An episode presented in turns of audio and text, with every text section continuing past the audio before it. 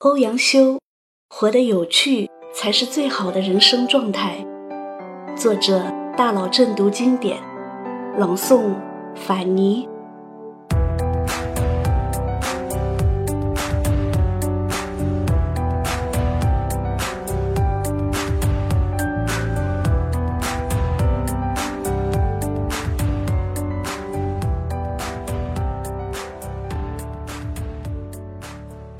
好的人生状态是什么呢？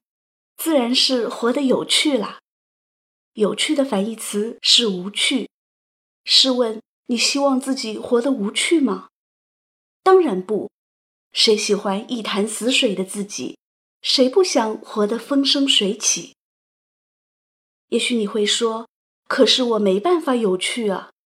我穷，我丑，我学业不顺，工作不顺，婚姻不顺。”一切都不顺，上天总是苦我心志，劳我筋骨，也没有降大任于我。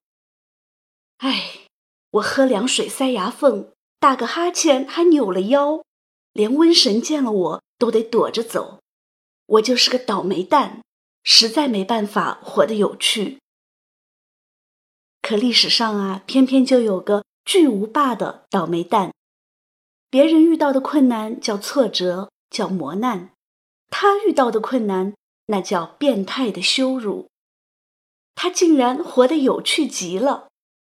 这个人就是北宋文坛领袖、唐宋八大家之一的欧阳修。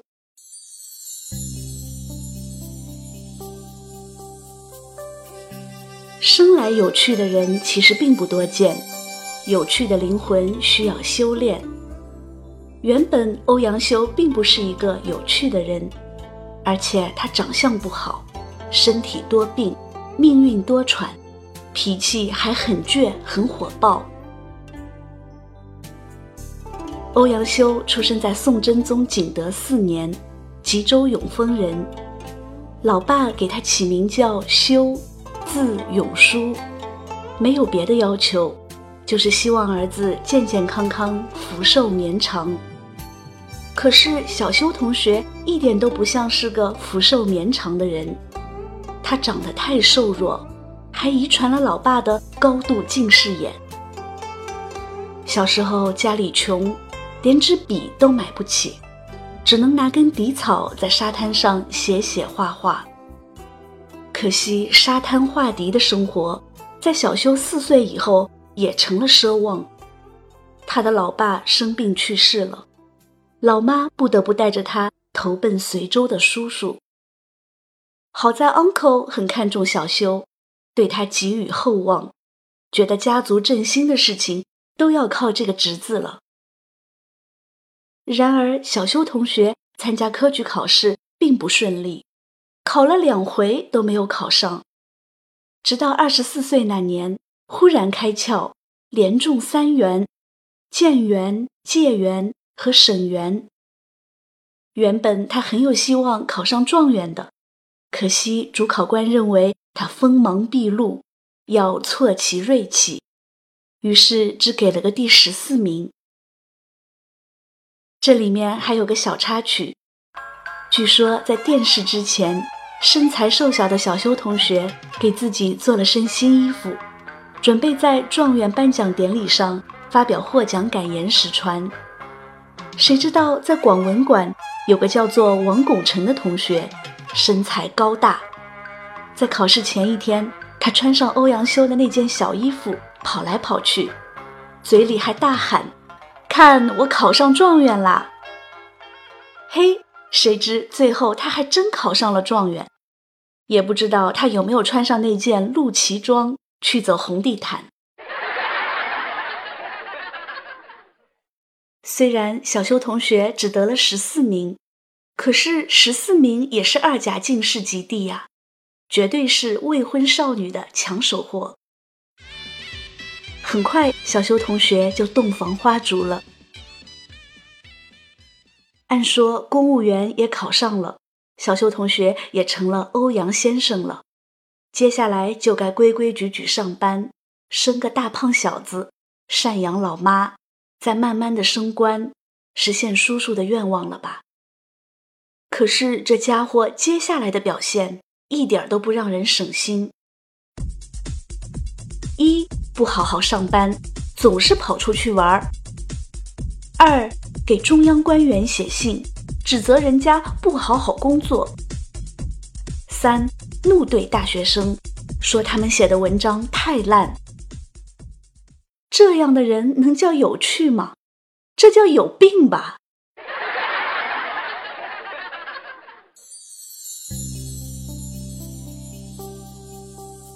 人这一辈子，无论再倒霉，总是会有幸运的时候。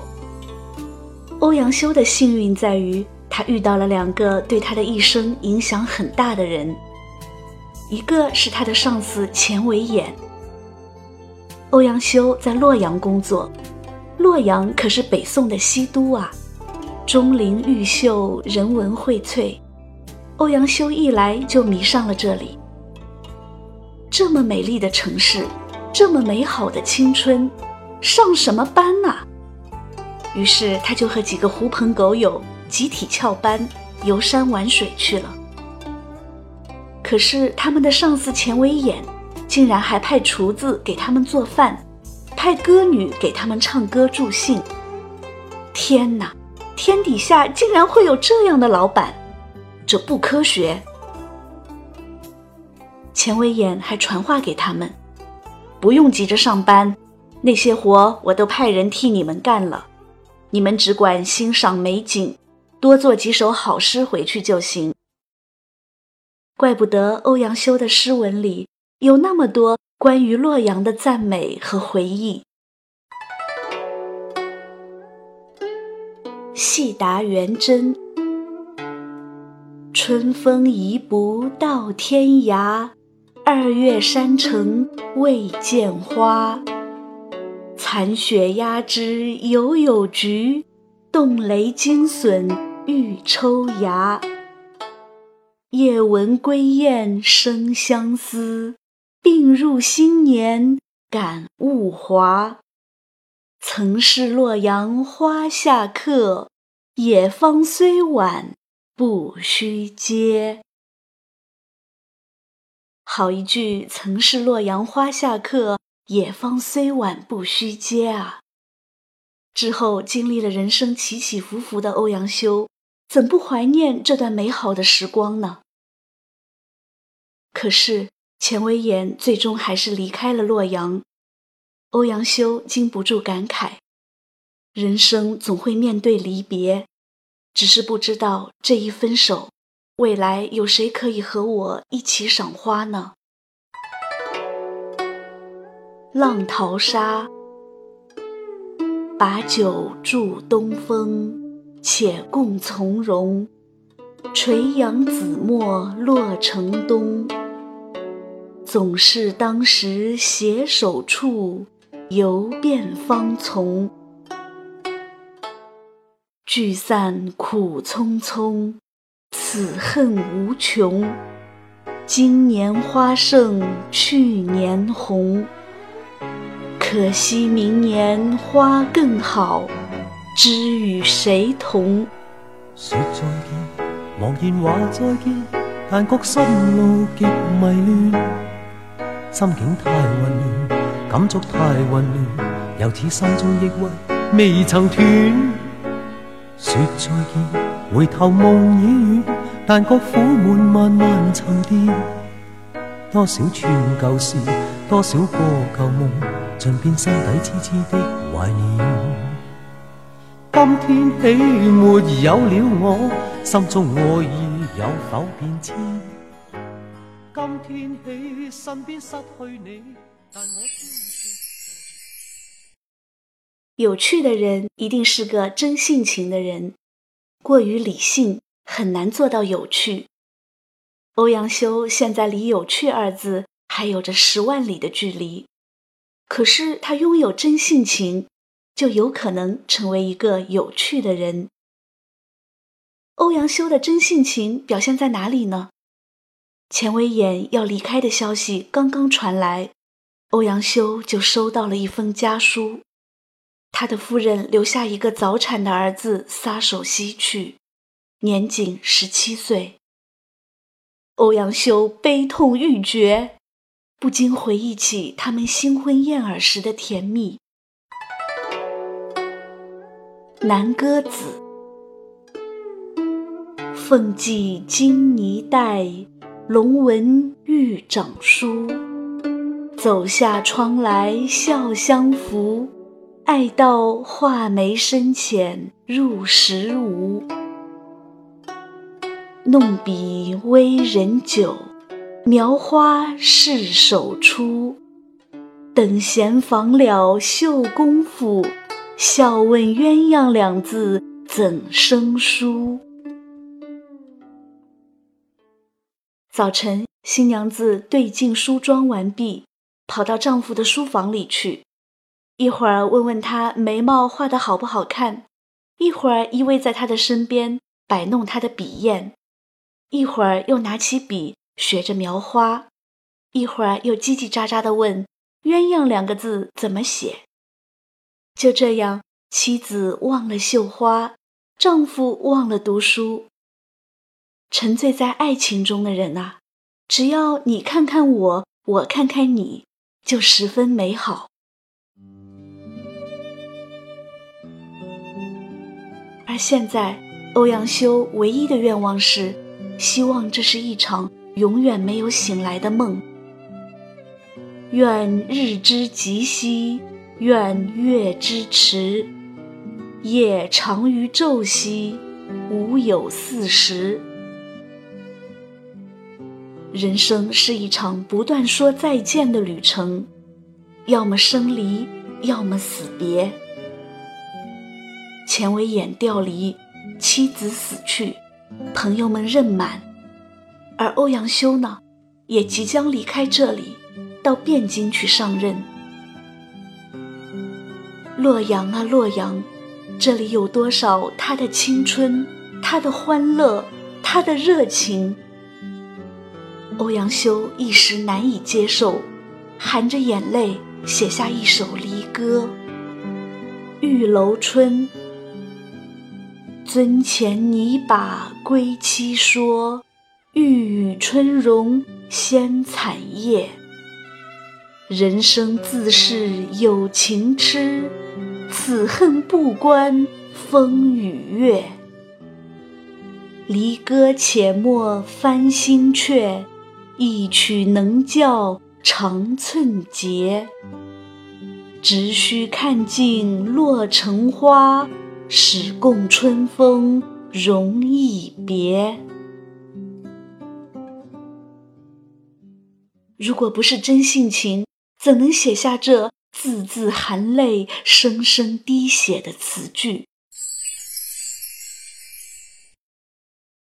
真性情的人有时候会做出一些违反常理的事，比如欧阳修曾经冒冒失失的给当时的谏官写了一封言辞激烈的谴责信。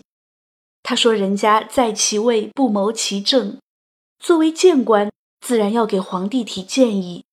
可是一个多月过去了。”也没有见他提一条建议。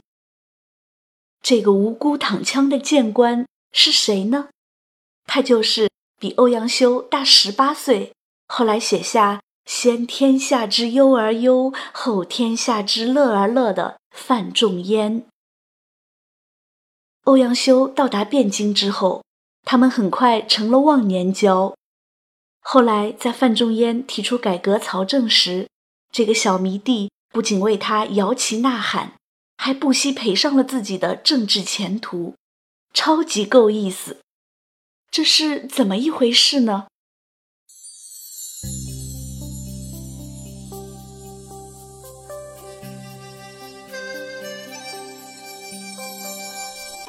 有趣的人一定是有思想、有主见的人，人云亦云很难做到有趣。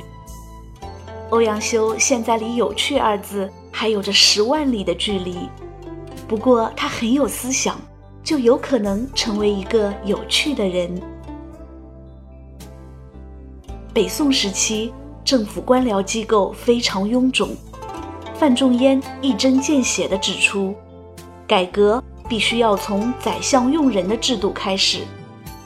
于是范仲淹给宋仁宗画了一张百官图，详细的列出了各职能部门的主要官员名单，谁是正常升迁的，谁是越级提拔的，清清楚楚，一目了然。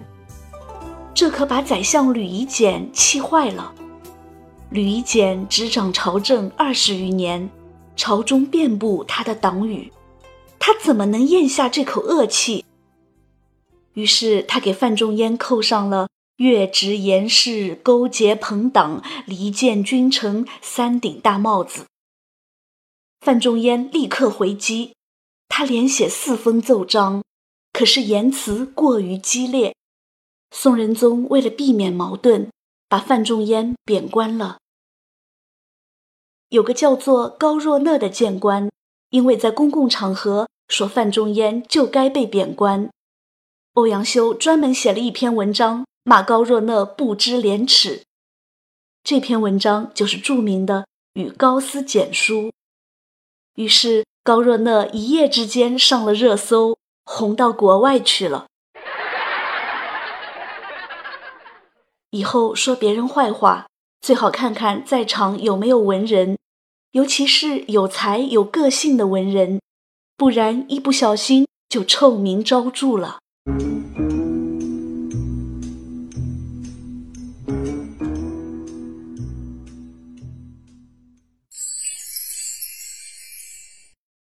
欧阳修马上被贬官到了夷陵，此时他的第二任妻子也生病去世了。景佑三年的元宵节特别寒冷，但是夷陵的街头特别热闹，而立之年的欧阳修独自站在那里，看着璀璨的灯火，心中禁不住一阵酸涩。这可是中国人的情人节啊！越热闹越孤独。他用一首词记下了这浪漫的夜晚，也记下了他心中最深处那无法触碰的痛。去年元夜时，花市灯如昼，月上柳梢头。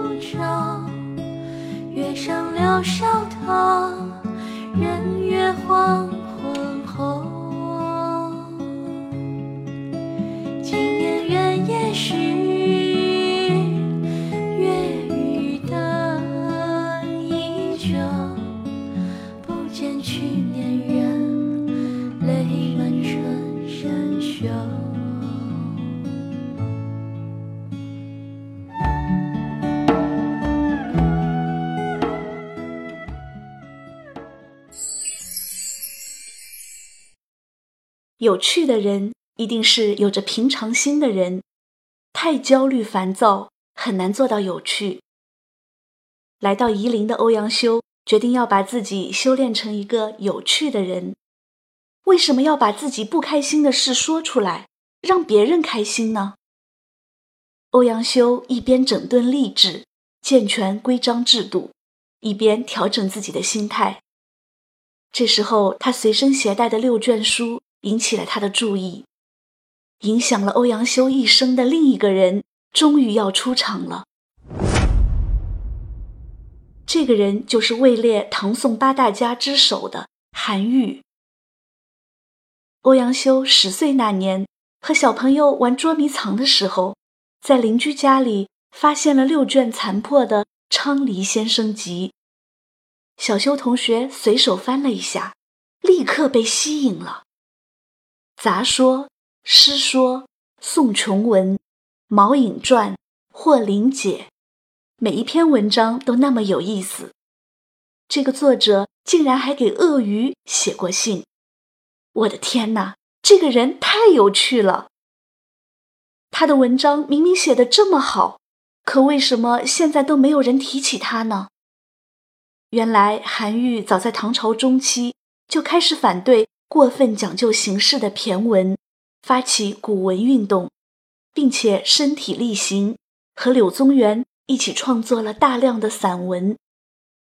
可惜，因为他过分强调创新，以至于他去世后无人继承他的衣钵，骈文又霸占了文坛二百多年。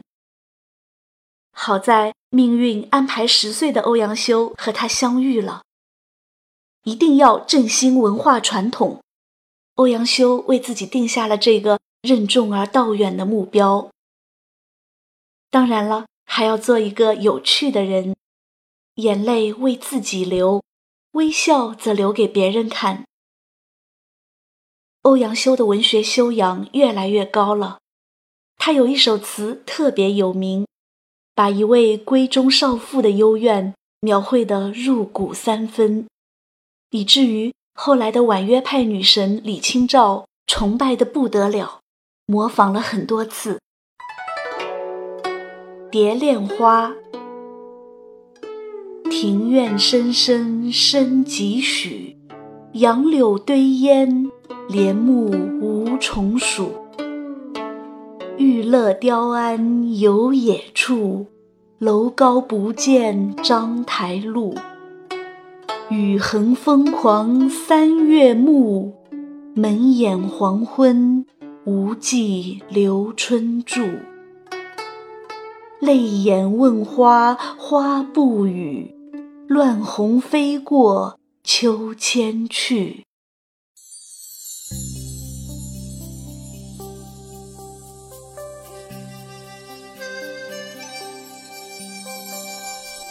一个人有了目标之后，时间就会过得很快。四年的贬谪生活转瞬即逝，欧阳修又回到了汴京。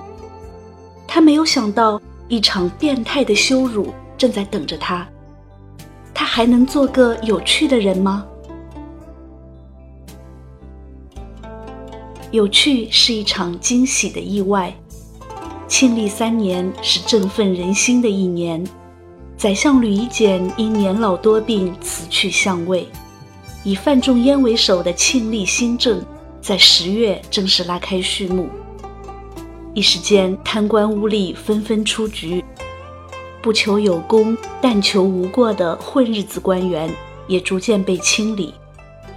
坐卧不安的官员们又重新拾起了朋党的刀子，频频在仁宗的耳边吹风，说范仲淹结党营私。欧阳修立刻决定要化被动为主动，他写下了一篇不朽之作《朋党论》。大凡君子与君子以同道为朋，小人与小人以同利为朋，此自然之理也。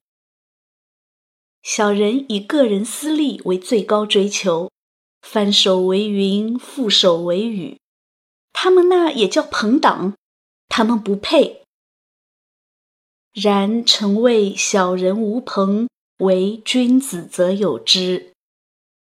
说我们是朋党，对呀，我们就是朋党，我们是君子之党，因为我们心中有着共同的追求。欧阳修看透了小人的本质，却低估了小人的智商。小人往往比君子显得更聪明，因为君子的脑细胞全都用在了事业上，而小人的脑细胞则都用在了整人上。很快。范仲淹等一波干将纷纷以各种理由被调离朝廷，而欧阳修呢，竟然被控告和外甥女私通，企图侵吞外甥女的家产。这些人怎么会这么无耻？简直是丧心病狂！庆历五年十月二十二日，欧阳修被贬官到了偏远的滁州。屋漏偏逢连夜雨，他八岁的女儿不幸夭亡。回忆以前，女儿暮入门兮引我笑，朝出门兮牵我衣。而现在呢？暮入门兮何望，朝出门兮何知？欧阳修悲痛欲绝。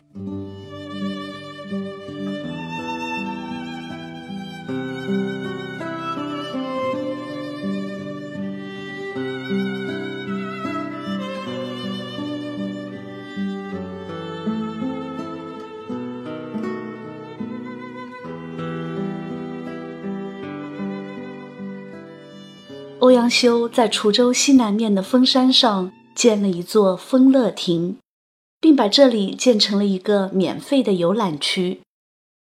当负责种花事务的办事员拿着公文来请示他的时候，他居然在公文后面直接回复了一首诗：“谢判官幽谷种花，浅深红白宜相见。”先后人须次第栽，我欲四时携酒去，莫教一日不花开。市长难道不应该在公文后写同意吗？怎么能写种花要以我每次去喝酒都能看到花开为最高标准呢？欧阳修终于慢慢的走出了痛苦的阴影。这时候，狼牙山的和尚智仙在山路建了一座亭子，邀请欧阳修提个名字。欧阳修提笔写下了三个大字“醉翁亭”，从此他就经常来这里办公。欧阳修一点架子都没有，办完工后还和大家一起爬山野宴。喝醉了酒，就歪在草地上呼呼大睡。这个市长太令人意外了，太有趣了。可是欧阳修不是才四十岁吗？怎么会给自己起个号叫醉翁呢？千万别被他给迷惑了。老是外在的，醉是外在的，只有老百姓的乐。才是他心心念念追求的啊！所以他有句话才会流传千古：“醉翁之意不在酒，在乎山水之间也。”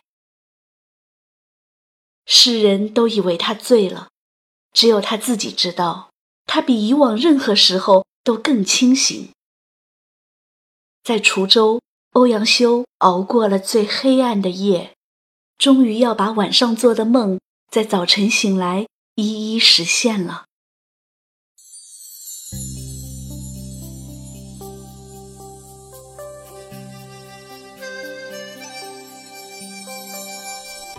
有趣的最高境界是热爱生活，活出自我。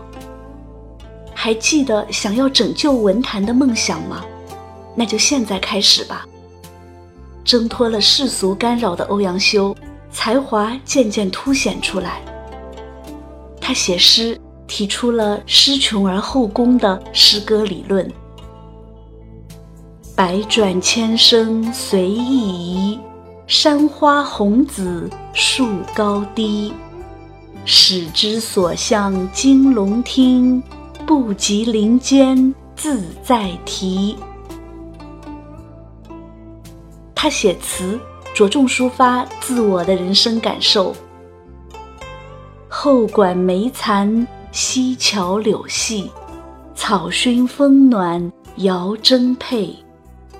离愁渐远渐无穷，迢迢不断如春水。寸寸柔肠盈盈粉泪，楼高莫近危阑倚。平无尽处是春山，行人更在春山外。他写散文《醉翁亭记》《丰乐亭记》，语言平易近人。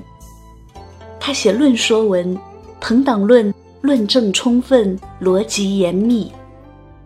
他的名作《秋声赋》开创了文赋的先河。他还把一些逸闻趣事都记录了下来，整理成一本笔记《归田录》。我们所熟知的小故事《卖油翁》就出自这本书。他对后世的笔记小说产生了深远的影响。他晚年写的随笔《六一诗话》，以访谈的形式论诗，创立了文学批评史的新题材。尽管之后他在政治上起起伏伏，顺利的时候担任过刑部尚书。兵部尚书、太子少师，倒霉的时候又一次被污蔑，说他和长媳有染，还被一个非常看重的学生落井下石。但是已经看透人生的欧阳修早已不在乎这些了，因为在他的心里还有一个文学复兴的梦。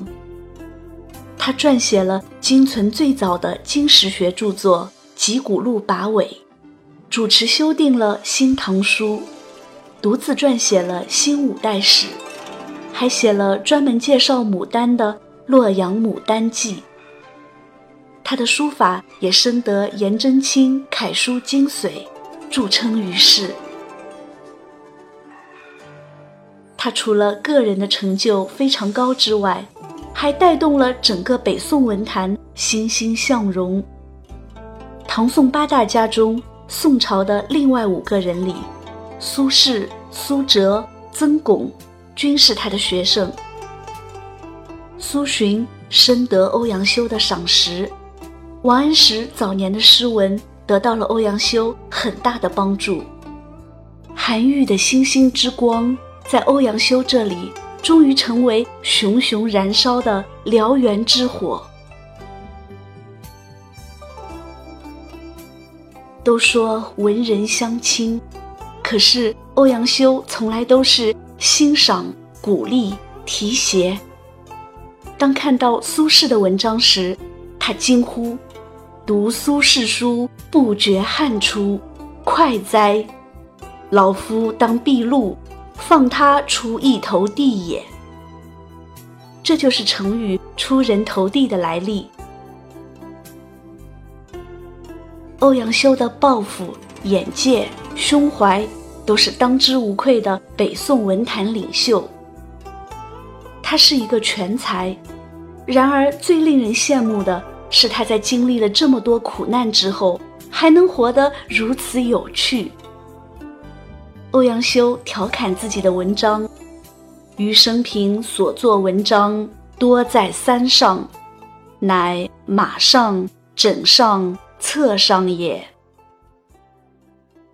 他自我解嘲是个酒鬼。遥知湖上一樽酒，能忆天涯万里人。他鼓励年轻人要多玩。行乐直须年少，尊前看取衰翁。他很喜欢颍州这个地方。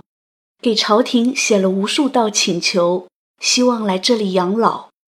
终于在他六十五岁那年实现了自己的愿望。他欣喜若狂，一口气写了十首采桑子，来赞美颍州的西湖。每一首都以“西湖好”来开头。轻舟短棹西湖好，春生雨过西湖好。画船载酒西湖好，群芳过后西湖好，平生唯爱西湖好。真是有才任性啊！一起来欣赏流传最广的第四首吧，《采桑子》。群芳过后西湖好，狼藉残红飞絮蒙蒙。垂柳阑干尽日风，笙歌散尽游人去，始觉春空。垂下帘笼，双燕归来细雨中。这个老头啊，还是那么爱热闹，整日里宴饮笙歌，即使是群芳过后的西湖，在他的眼里都是那么美好。而且这个老头太臭美，竟然插了满头的花，跑来跑去。浣溪沙，堤上游人逐画船，拍堤春水似垂天。绿杨楼外出秋千，白发戴花君莫笑，六幺催拍展平船。人生何处似尊前？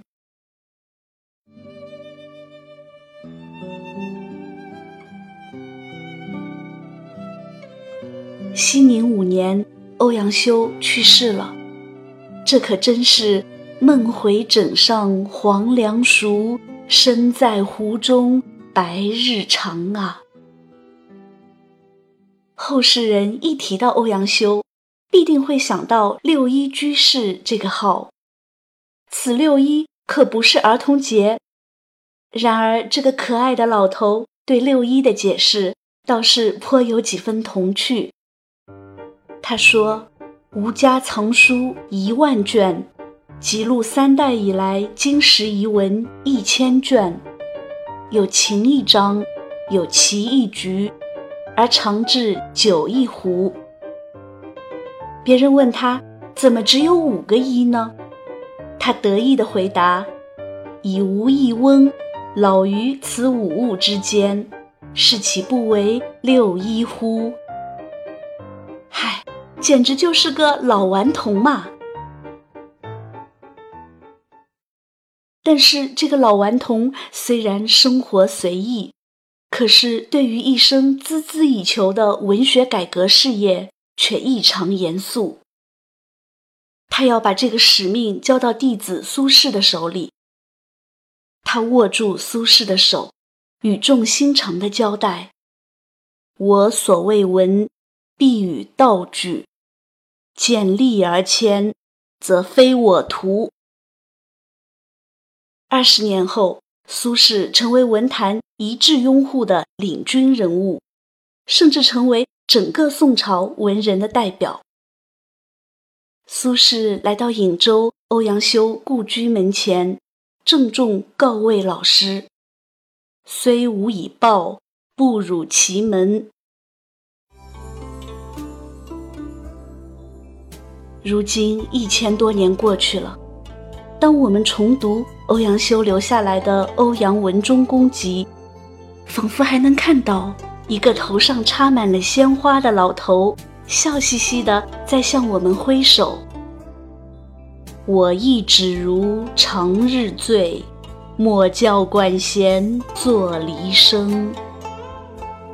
再见了，朋友们，不用告别。我只是喝醉了而已。